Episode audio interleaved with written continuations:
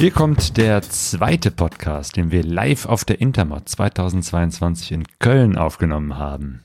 Das war wirklich großartig und toll, dass so viele von euch mit dabei waren. Ich sprach mit Eva Strehler über ihre Motorradreise in die Karpaten. Also hört gut zu. Wenn Eva im Podcast Nummer 201 von einem Gebirgszug im Osten Europas erzählt, von Hutzelmännchen und Straßenhunden und wie sie an den unmöglichsten Orten übernachtete.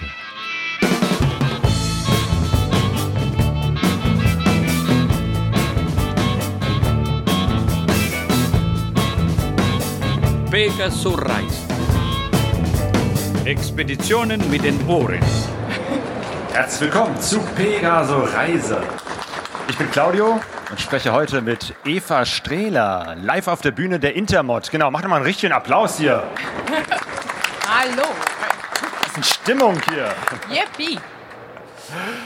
Schön, dass du da bist. Du bist gerade erst angekommen, ne? Ja, und auch noch ein bisschen aufgeregt, aber Ja. gut. Zusammen mit Sonja, irgendwie habt ihr euch da nicht auf dem Parkplatz zwar gesehen, aber dann hier so reingekommen und dann Nee, hier vor besser. Ort Auf getroffen. der 5, 6, 7-spurigen Autobahn hierher, auf der Suche nach Köln-Messe. Oder Messe Köln, Messe, eins von beidem. Äh, Und dann sah ich plötzlich ähm, Essen als Kennzeichen, dann dieses kleine Motorrad. Und dann dachte ich, wenn jetzt noch die Person stimmt, könnte, müsste es eigentlich Sonja sein. Und es passte und ich habe alle Fenster runtergedreht und äh, gewunken, aber sie war auch zu konzentriert darauf, ähm, den richtigen Weg zu finden. Ja. Dann haben wir uns jetzt hier getroffen. Genau, aber jetzt seid ihr beide hier. Ähm, schön, dass du äh, hier gekommen bist, um von deinem Buch zu erzählen. Mhm. Eva hin und weg, Blind Date in den Karpaten. Mit den Karpaten. Mit den Karpaten, genau. In den Karpaten hätte ich Ärger von meinem Schatz bekommen. So. Nein, mit den Karpaten, genau. Du hast eine Motorradreise gemacht in die Karpaten hinein, von deiner Heimatstadt aus Kiel. Ja. Ich hab, spreche heute nur mit, mit, mit so Nordlichtern, eben mit dem Howie aus Bremen, jetzt mit dir aus Kiel. ja. Ähm, wie bist du auf die Idee gekommen, mit dem Motorrad bis in die Karpaten zu fahren? Also wenn ich sage, dass das Anfang 2020 war, dann äh, hat, glaube ich, jeder im Kopf diese Sätze, eigentlich wollte ich, aber dann kam Corona und so war es eben auch bei mir. Also ich wollte eine größere Europatour machen, aber dann kam Corona und ich habe einfach gedacht, ich fahre soweit es geht in die Richtung. Ähm, es war die Zeit, wo noch keiner wirklich wusste, wie ansteckend oder sehr ansteckend bleiben die Grenzen offen oder wenn sie geschlossen werden, wie lange. Und deshalb habe ich gedacht, Karpaten klingen wild romantisch, viel mehr wusste ich auch nicht, also bis auf die Dracula-Klischees und so weiter. Und ähm, Genau, das ist so Rumänien, so die Ecke, ne? Genau, genau. Also die Karpaten erstrecken sich über acht Länder und Rumänien ist so das Hauptland. Ähm, ansonsten eben auch noch Slowakei, Ukraine. Was man jetzt alles so aus den Nachrichten kennt, die Karte. Ja. vorher Stimmt, nicht. das ragt in die Ukraine rein. Genau, ja. Und ich weiß noch, ich bin ähm, tatsächlich an einem Grenzübergang gewesen, äh, so zur Ukraine hin, stand davor und hätte einfach rüberfahren können und dachte, ach nö, das soll total schön sein da, aber das mache ich ein anderes Mal. So easy peasy, wenn man so denkt, ja, die Welt ist in Ordnung und ähm, kann sich alles ändern. Ja. Obwohl ich habe gestern noch mit der Irene vor den Heels on Wheels gesprochen Hm. äh, und die sagte, also mal in die Westukraine kann man noch reinfahren. Also das wäre, ne, der, der, okay. der Krieg ist ja eher so im Osten. Ja. Also es wäre auch möglich, auch jetzt noch äh, durch Teile der Ukraine zu fahren. Ja, ah, es Na ist gut, immer okay, so zwiespältig. Einerseits äh, zeigt man dann, okay, wir, wir kommen trotzdem noch und bringen auch noch Geld, wie auch immer. Auf der anderen Seite ist es fair, da quasi doch noch so einen Luxustourismus zu machen. Selbst wenn wir im Zelt schlafen, sind wir mit unseren... Äh, ich, es ist alles Ich weiß nicht, ich finde, find, es wäre ein schönes Zeichen, um zu zeigen, Leute, äh, ihr seid da, wir kommen zu euch, wir besuchen euch, wir, wir nehmen euch immer noch wahr. Und vor allem, wir erzählen davon. Ich glaube, das Ja. ist dann das Entscheidende. Mhm. Genau, dass die Ukraine nicht vergessen wird. Ja. Unvergesslich war deine Reise, du bist mit dem Motorrad gereist. Wie ist das eigentlich? Ich, äh, wir haben ja schon mal in einem anderen Podcast über deine äh, Reise quer durch die USA gesprochen. Du warst wieder mit deiner BMW F800 Nee, unterwegs? 650. Nee. Ah, oh, 650. Aber die Zweizylinder, ne? Ja, ja, genau. Aber die 800er wäre zu groß für mich oder Okay. zu schwer oder ja, alles. Genau, die 650er, ähm, meine Josie, ähm, mein erstes Motorrad, auch äh, eher ein Spontankauf. Also wenn mich jemand fragt, ähm, ist die die beste Maschine oder was kannst du noch empfehlen, kann ich nichts sonst noch empfehlen, weil ich nur sie habe und hatte. Aber jetzt kommt das zweite Motorrad ähm, langsam. Und mit denen du eigentlich auch hier sein wolltest. Na, das hat noch nicht so ganz geklappt, aber vielleicht können wir am Ende noch äh, des Podcasts dazu zu Ja, sprechen. ja. Du hast große Dinge vor mit einem ganz besonderen Motorradumbau. Mhm. aber lass uns mal über diese Karpatenreise sprechen. Du warst so richtig klassisch unterwegs mit Zelt, Schlafsack, Isomatte, alles auf dem Motorrad und dann los. Genau so. Genau so. Erstmal ähm, durch den Osten Deutschlands und dann äh, Zittauer Gebirge. Kann ich total empfehlen. Oder Zittauer Berge heißen die, glaube ich. Wunder, wunderschön. Hatte ich überhaupt nicht auf dem Zettel. Dann ähm, nach Tschechien rein und dann einfach so weiter ähm, diesen Karpatenbogen entlang eben. Ähm, Genau, Tschechien, da, da habe ich äh, in deinem Buch äh, gesehen, da hast du geschrieben, äh, das wäre sozusagen Ende deiner Komfortzone gewesen. Das heißt, da in Tschechien beginnt das Abenteuer. Also quasi am Beginn von Tschechien, weil ich die Sprache.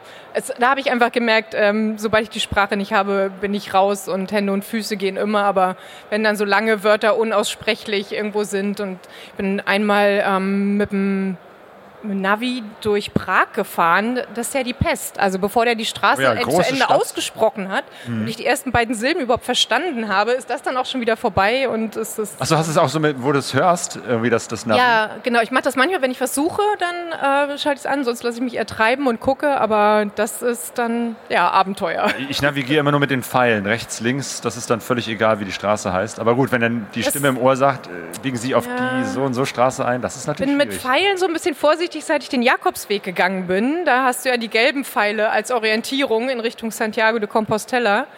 Und ähm, ich habe in Leon einen Amerikaner getroffen, der total erleichtert war, noch jemand mit Rucksack zu sehen. Also ist jetzt keine Motorradgeschichte, aber trotzdem. Und er, er sagte, er irrt seit einer Stunde durch diese Stadt und findet nicht raus. Und dann habe ich gesagt, wieso? Hier sind doch überall diese gelben Pfeile, was ist denn los? Und er so, oh, gelben. Und er hatte die ganze Zeit die Einbahnstraßenpfeile verfolgt, also immer den weißen Pfeilen auf blauem Grund. Wir denken jetzt nicht Amerikaner, aber äh, zusammen haben wir dann da rausgefunden und äh, ja, also man Aber sehr schön Pfeile. bei diesen Navis, also ich habe, ne, ich kenne das aus dem Auto, dieses, dass man eine Stimme hört, Mhm. die einem dann den Weg weist. Man kann ja auch verschiedene Sprachen einstellen. Ähm, Und was ich total lustig finde, ich spreche auch Portugiesisch, ne? ein Teil meiner Familie kommt aus Brasilien. Und äh, mein Bruder hat das dann mal aus Gag gemacht, dass er die Sprache auf Portugiesisch umgestellt hat. Oh. Aber sie nennt ja dann trotzdem die deutschen Straßennamen mit portugiesischem Akzent. Wie süß. Total geil. Och, da kommen ganz neue Bedeutungen zustande. Ja.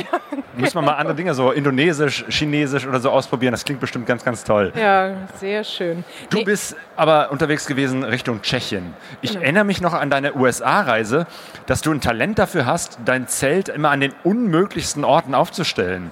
Also eben halt nicht nur klassisch irgendwie auf dem Campingplatz, sondern irgendwo hinter einer Kirche, auf dem Friedhof, äh, in Vorgärten. War das auch bei dieser Reise auch wieder so, dass du irgendwie Ja. Spaß draus gemacht hast, die, die verrücktesten Orte für ein Zelt zu suchen? Also ich, es ist nicht so, dass ich drei Stunden suche, bis ich den verrücktesten Ort habe, so, sondern es ist immer so ab 17 Uhr denke ich, so langsam sollte ich mal was finden, wo ich übernachte. Und dann gucke ich halt links und rechts und ein paar Sachen waren wieder dabei. Also einmal in so ein, ich weiß bis heute nicht, was es war, so ein ehemaliges Trafohäuschen, äh, groß, dunkel, Spinnenweben, alles. Also Spinnenweben deutet dann daraufhin trocken, sehr schön, windgeschützt. Äh, man muss sich das ja immer alles schönreden. Ähm, das ging ganz gut. Oder einmal in so einem ähm, Holzhäuschen, in dem sonst zur Weihnachtszeit vermute ich Krippenfiguren stehen, weil es so direkt an der Kirche war, war dann perfekt windgeschützt. Also mich hat dann keiner gesehen. Und, ähm, Krippenspiel Spiel mit, mit Eva im Schlafsack. ja, genau, genau. Das ist ein Ich habe jetzt so, so ein Bild vor Augen. Vergnügen. So. Ja, sehr schön. Aber bitte nach dem Kaffee. Ja. Genau, Kaffee spielt für dich auch eine, eine wichtige Ja. Rolle, ne? Immer noch, Ja. immer noch, ja. Heute Morgen war ich bei Joel von Joels Wunderland, äh, durfte da übernachten. Und ich war, also er, ich glaube, er war schon wach, aber ich bin ähm, vor ihm in der Küche gewesen, weil ich noch mit Polly raus wollte und habe dann nach einem Kaffee gesucht und habe so einen schönen Bierkrug mir dann genommen. bin dann mit dem Bierkrug und Polly rausgegangen. Ach ja, ist ja jetzt auch die Zeit von Oktoberfest. Es war ne? super, Ein Maß ja. Kaffee. Genau, Nicht schlecht. eine Maß, hat gereicht, ja. Und auf einer Baustelle hast du auch mal irgendwie übernachtet. Baustelle, Baustelle, Baustelle, lass mich überlegen. Also In Tschechien, glaube ich, ne? War das noch? Ach so, von so einem Privathaus. Ja, die bauen da ja alle über Jahre an ihren Häusern weiter. Und immer wenn äh, Geld kommt, wird was gemacht. Oder manchmal haben die auch die Häuser in Tschechien und sind aber selber irgendwo in Deutschland und bauen dann selber nur alle paar Monate weiter. Genau, auf so einer Dann so ein Baustelle. halbfertiger Rohbau. Genau, genau. Ähm, und dann, also ich gucke dann schon, ist eine Tür offen oder nicht. Und wenn nicht, dann mache ich auch keine auf. Ähm, da war es dann so ein Holzschuppen neben dem Haus. Hatte den Vorteil, dass sie so ein kleines Plumpsklo dann hatten. Ähm, Habe ich dann auch genutzt und es geht, genau. Oder Oh, komfortabel und sehr günstig. Genau. Einmal hat ein äh, Rumäne mich auf sein Baugrundstück, also er hatte das Grundstück gekauft, hat gesagt, ich hatte gerade das Geld, vielleicht baue ich mal ein Haus drauf.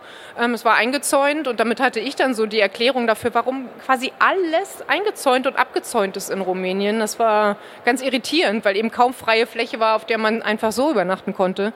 Und dann sagt er, ja, kannst darauf übernachten, geht alles. Also ganz nett auch einfach. Ja. Ja.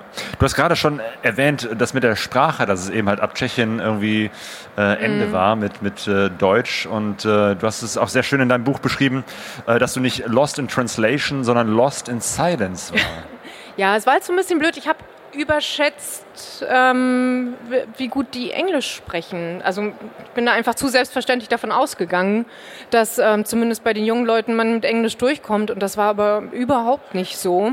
Ähm, bei den, man sagt immer Älteren, aber eigentlich meine ich Leute in meinem Alter, also so Erwachsene, ähm, auch kaum. Hätte ich irgendwie Russisch gelernt, wäre ich vorbereitet gewesen. Also ich kann mich nicht beschweren, meine Vorbereitung war einfach nicht so gut. Aber dass Englisch nun auch nicht so verbreitet ist, hat mich erstaunt. Und wie hast du es dann gemacht? Google Translator oder wie? Ja, es war halt ähm, dadurch, ich habe es eben schon gesagt, im Frühjahr 20 ging Corona los und das war im August, September. Ich hatte blöderweise relativ wenig äh, Kontakte, weil die Leute einfach zurückhaltender waren. Ähm, äh, sind ja bekannt für ihre Gastfreundlichkeit und da, wo Begegnungen waren, war es auch super nett, aber es ist wenig einfach so entstanden. Und wenn dann mal im Laden oder so, dann Hände und Füße. Also es geht ja immer, wie Ja. Reisende wissen. Wenn man will, geht's immer. Ja. Und du warst in der Hohen Tatra. Ich weiß nicht, ist das schon so eine Ecke, wo es Spaß macht, Motorrad zu fahren? Ja, total, so. total, genau, Slowakei ähm, und gehört eben auch schon äh, zu den Karpaten. Habe ich dann auch erst unterwegs gelernt. Andere bereiten sich vor und wissen das. Ähm, und das ist Berge, Ja. Gebirge, da, wie sich Hey. das gehört. Ja, Ja.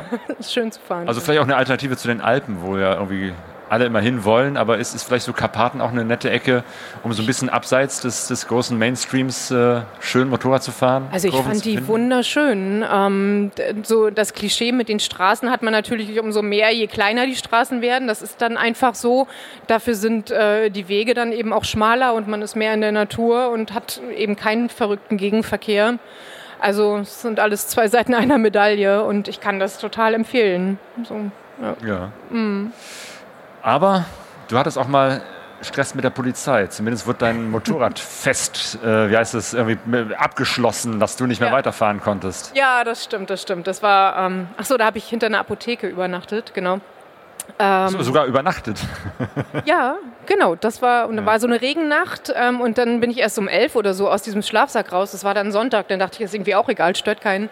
Und ich hatte Josie aber geparkt, ohne ein Ticket für sie zu ziehen. So, weil ich ja dachte, Wer ähm, macht denn so etwas? Ticket ziehen für ein Motorrad. Ich weiß nicht, ob das. Bleibt überhaupt nicht am Motorrad. Geht Ja, gar nicht. ja. Ne? Ja. Naja, und dann ähm, bin ich dann irgendwann um elf doch endlich mal raus, um zu gucken, ob das Motorrad okay ist. Und weil ich Kaffee wollte, brauchte. Und dann sah ich eben ja so ein großes Vorhängeschloss war dann am Rad. Ähm, mit einer Telefonnummer, ganz nett, also Polizei, so total rücksichtsvoll und ähm, dann bin ich aber erstmal frühstücken gegangen, weil ich ja sowieso noch nicht gleich losfahren wollte. Und ähm, so eine halbe Stunde bevor ich losfahren wollte, habe ich da angerufen. Und dann kamen die auch total nett und äh, ja, hat mir dann tatsächlich einen äh, Bußgeldbescheid über 60 Euro ausgestellt. Ui. Ja, die ich nicht bar dabei hatte und die im Reisebudget auch einfach verplant waren. Und dann, es war Ende, genau, Ende September. Genau, also nicht August, September mich gefahren, sondern September, Oktober. Und ähm, Aber dass das Motorrad einfach so abgeschlossen war, scheint dich gar nicht so sehr aus der Ruhe gebracht zu haben. Ne? Das nö, erstmal kriegt man frühstücken. ja wieder Erstmal los. Kaffee, ne? Du Ja, es hat ja noch auch schon die geregnet. richtigen Prioritäten, ich merke das schon. Genau, es hat ja noch geregnet. Ich bin da immer. Nee. Ähm, ich hatte keine Eile, ich hatte keinen Termin. Ein anderer konnte es auch nicht klauen, war ja angeschlossen. Ähm, naja, und dann habe ich ihn halt gefragt, ob ich äh, das per Rechnung bezahlen könnte, weil ich eben die 60 Euro nicht dabei hatte. Und dann hat er mich angeguckt und den Zettel und dann durchgestrichen und gesagt, auf Wiedersehen. Oh. Ja, und dann hat er mich so weitergeschickt. Also da wollte ich nicht mal mich freikaufen, ähm, aber konnte dann eben so. Das war ganz nett. Ähm, Hey, okay, das klingt wirklich sehr entspannt. Die sind super nett. Alle, alle Polizisten, die ich bisher getroffen habe, sind nett. Also vielleicht, weil ich ein blondes Mädchen bin. Das hilft auch. So, also das habe ich oft gedacht, dass Frauen alleinreisend es leichter haben als Männer, die alleine reisen. So den, vielleicht so ein bisschen Beschützerinstinkt oder Ja, wobei ich, ich das insofern auch bestätigen kann, also dass, dass ich äh, deutlich äh, weniger Ärger mit der Polizei, wenn ich diesen Satz ausspreche, klingt das so, als ob ich ständig Ärger mit der Polizei hätte. Nee, aber ich, habe auch in, in vielen Ländern äh, keinen Ärger mit der Polizei gehabt. So, ne? Auch in Situationen, wo ich dachte, oh, äh, jetzt wird es irgendwie äh, stressig oder so. Mhm. Ich glaube, das ist tatsächlich äh, s- eher selten, dass die Polizei Motorradreisende irgendwie als als Opfer ausfindig macht, sondern eher das auch, was, was du auch beschreibst, diese Freundlichkeit, dieses kann ich Ihnen helfen oder so, das Ich glaube, was Polizisten, egal ob unterwegs oder hier oder wo auch immer in der Welt, nicht mehr hören können, sind irgendwelche blöden Ausreden. So, äh, ich wollte ja oder ich konnte nicht und der andere ist schuld. Sondern wenn man einfach sagt, hier so oder so und äh, so ist es, Punkt. Ähm, Sie haben recht, ich habe Unrecht und ähm, also wenn es jetzt so ist, ähm, dann geht das auch. Ne? Okay, also guter Tipp für unterwegs ist auf jeden Fall immer freundlich zur Polizei sein. Also wahrscheinlich besonders in Südamerika, aber da war ich noch nicht. aber ich glaube da besonders. Also von der bra brasilianischen Polizei kann ich das bestätigen, die sind auch freundlich. Okay, siehst du, alle freundlich. Und du warst in Rumänien. Mhm. Wie war es da? Was, was waren so deine ersten Eindrücke, als du. Genau, wie ist das überhaupt mit den, mit den verschiedenen Grenzen? Ist das alles so. Ist das überhaupt Schengen-Raum? Also ist das alles Europäische Union, aber ist das so locker, man fährt da so rüber und merkt das gar nicht? Oder gibt es da wirklich so Grenzkontrollen? Also äh, Polen, Slowakei, Tschechien äh, sind irgendwie so verrammelte Holzhäuschen, auch äh, wirklich schon länger offenbar nicht mehr in Betrieb, so richtig schön, so wie Grenzen sein sollten, dass man einfach rüberfährt und keinen interessiert's. Und äh, Rumänien war tatsächlich das erste Land dann außerhalb des Schengen-Raums, das heißt, da war dann Passkontrolle. Und da habe ich auch original den ersten streunenden Hund gesehen. Rumänien ist ja bekannt für streunende Hunde und den haben sie wahrscheinlich dahingesetzt, damit die Touristen sich gleich irgendwie ähm, ganz in Rumänien fühlen. Aber auch problemlos rein, alles gut. Und ich bin dann im Norden von Rumänien äh, erstmal eine Weile rumgefahren, in der Maramuresch, so heißt die Region.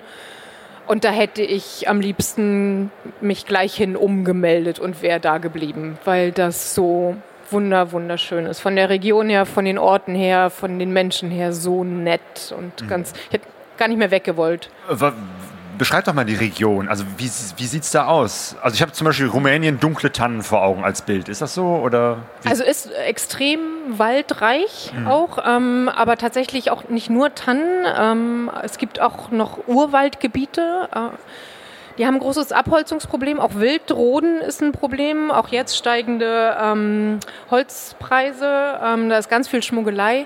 Aber es ist tatsächlich ganz vieles. Ähm, ja, bewaldet, wie Deutschland eben auch mal war, ähm, kleine Wege, überall wirklich diese Karren, die von Pferden gezogen werden und jetzt nicht unbedingt nur, weil die Leute so arm sind, sondern weil die von dieser Holzrückerei, also in den Wald rein und mit Holz raus und äh, das eben verkaufen oder Kohle machen, ähm, davon leben. Und das geht mit Pferden sehr viel besser als mit Maschinen. Also in Deutschland kommt es auch wieder sehr viel stärker, dass mit Pferden in die Wälder gegangen wird. Hey. Die sind wendiger, die machen den Boden nicht kaputt, weil sie nicht so schwer sind, bla bla bla. Also hier kommt die Lehrerin wieder durch.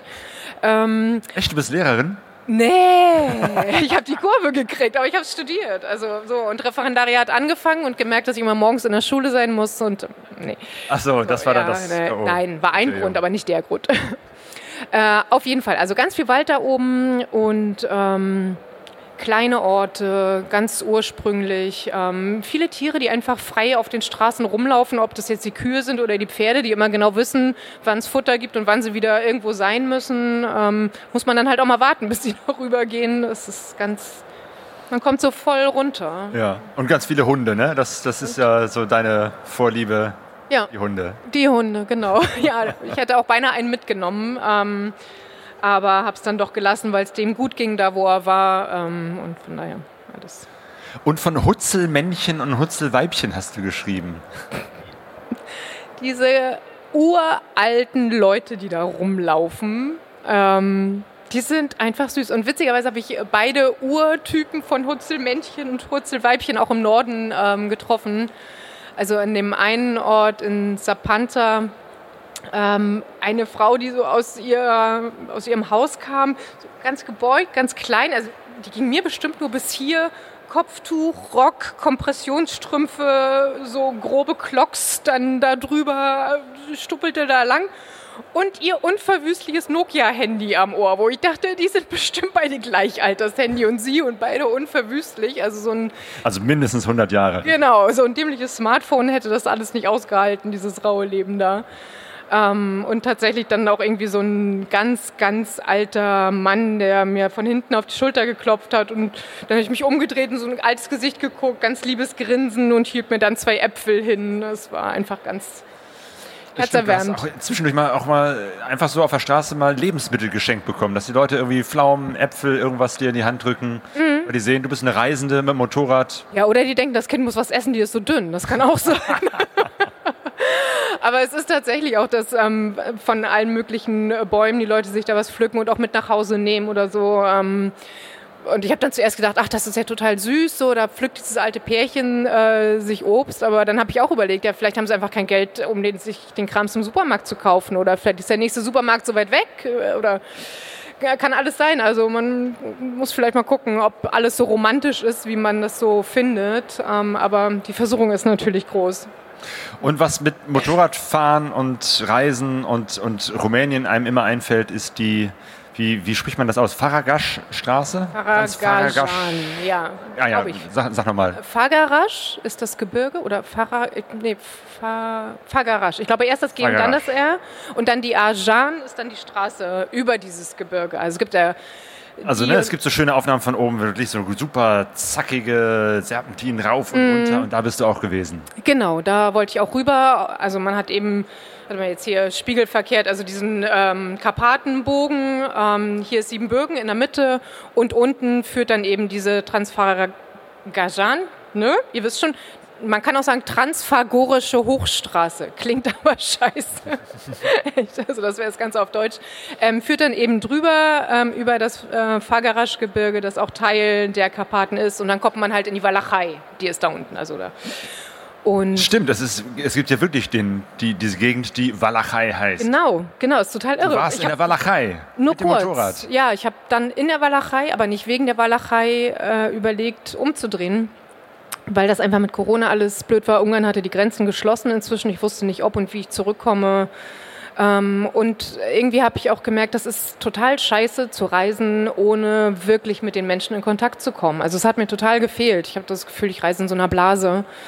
Und ähm, ja, deshalb habe ich dann gedacht, okay, ist schade, aber ich komme noch mal wieder, wenn ich irgendwann mal weiter nach Griechenland fahre oder so, dann fahre ich noch mal extra den, den Bogen dann ähm, durch die Walachei. Ähm, und ja, von daher bin ich dann über die Transalpina, die eben auch so eine bekanntere kleine Schwester der Transfer, der Transfago, ist auch egal, Hochweg ist, ähm, zurück und ja, doch, das ist schon schön. Ähm, sind natürlich viele Touristen, ich selbst ja auch, ähm, viele Spots, wo man dann stehen kann und die Aber stimmt, Fotos wahrscheinlich machen. war in der Zeit weniger los, oder?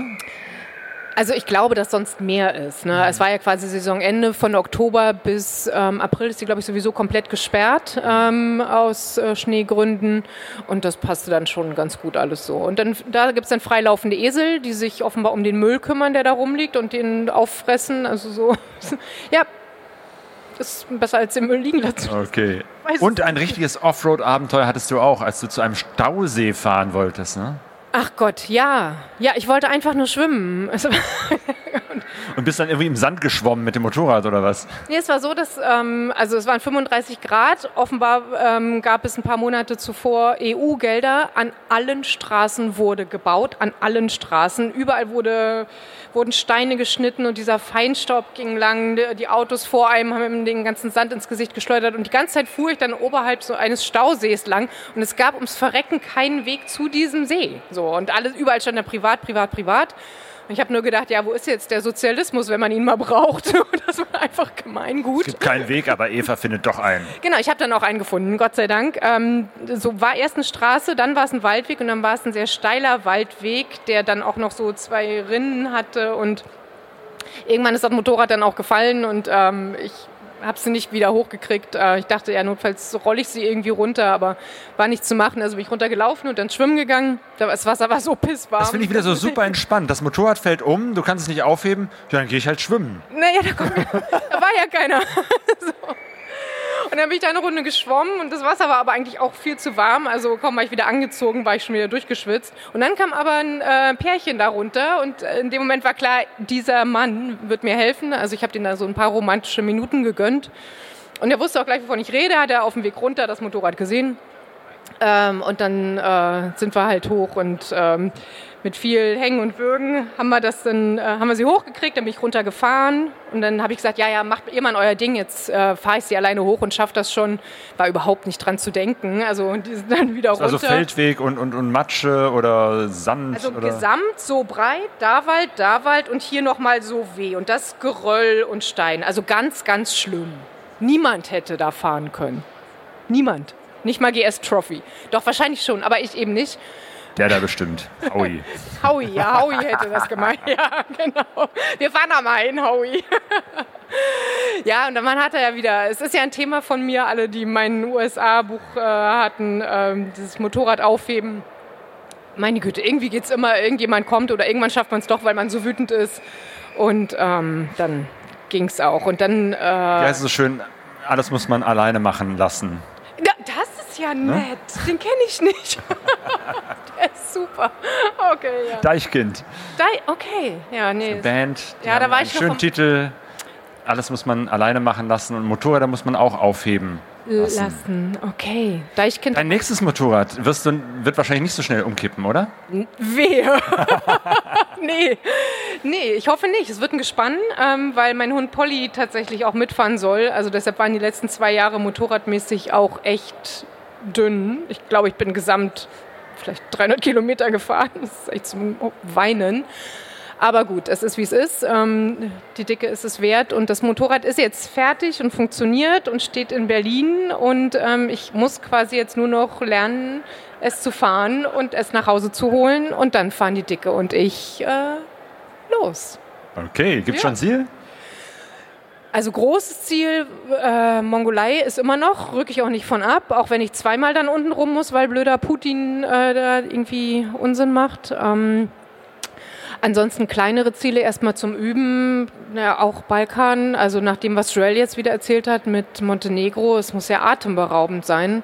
Ähm, Frankreich, der Käse ist immer lecker. Eigentlich wollte ich nach Schottland, um quasi so einen Ersatz für die Mongolei zu haben, damit Polly dann rumflitzen kann. Aber da bin ich einfach mit dem Linksverkehr noch nicht so ganz sicher. Also es ist ja für einen selber immer so eine Sache, wenn man Linksverkehr ist. Und äh, dann wäre halt ähm, Polly, der Hund, äh, am Mittelstreifen. Und das ist dann So das nochmal Gespann natürlich eine. genau, Ja, okay. noch mal Zusatzstress. Auf jeden Fall wirst du weiterhin äh, unterwegs sein, reisen mit dem Motorrad, mit dem Gespann. Wir dürfen Ja. gespannt sein. Gespannt. Eva hin und weg. Ja, genau, gespannt mit dem Gespann. Du hast äh, über diese Reise ein Buch geschrieben, hin und Eva hin und weg. Ähm, Blind Date de mit den Karpaten. Mit, weil nicht vorbereitet. Alles klar. Eva, ganz herzlichen Dank für dieses Danke Gespräch. dir. Danke dir. Und euch vielen Dank fürs Zuhören. Schön, dass ihr da wart.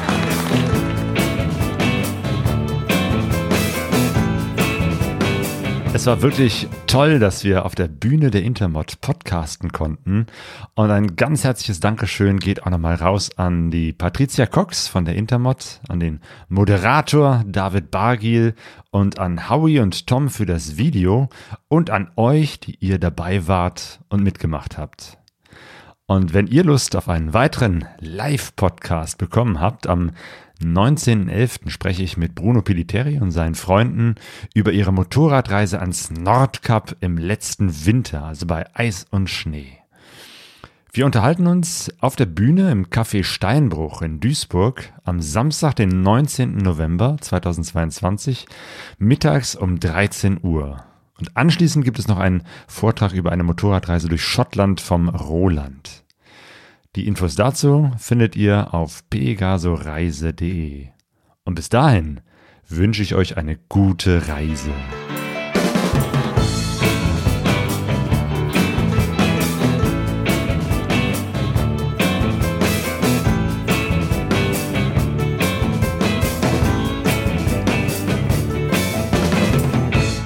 pegasusreise.de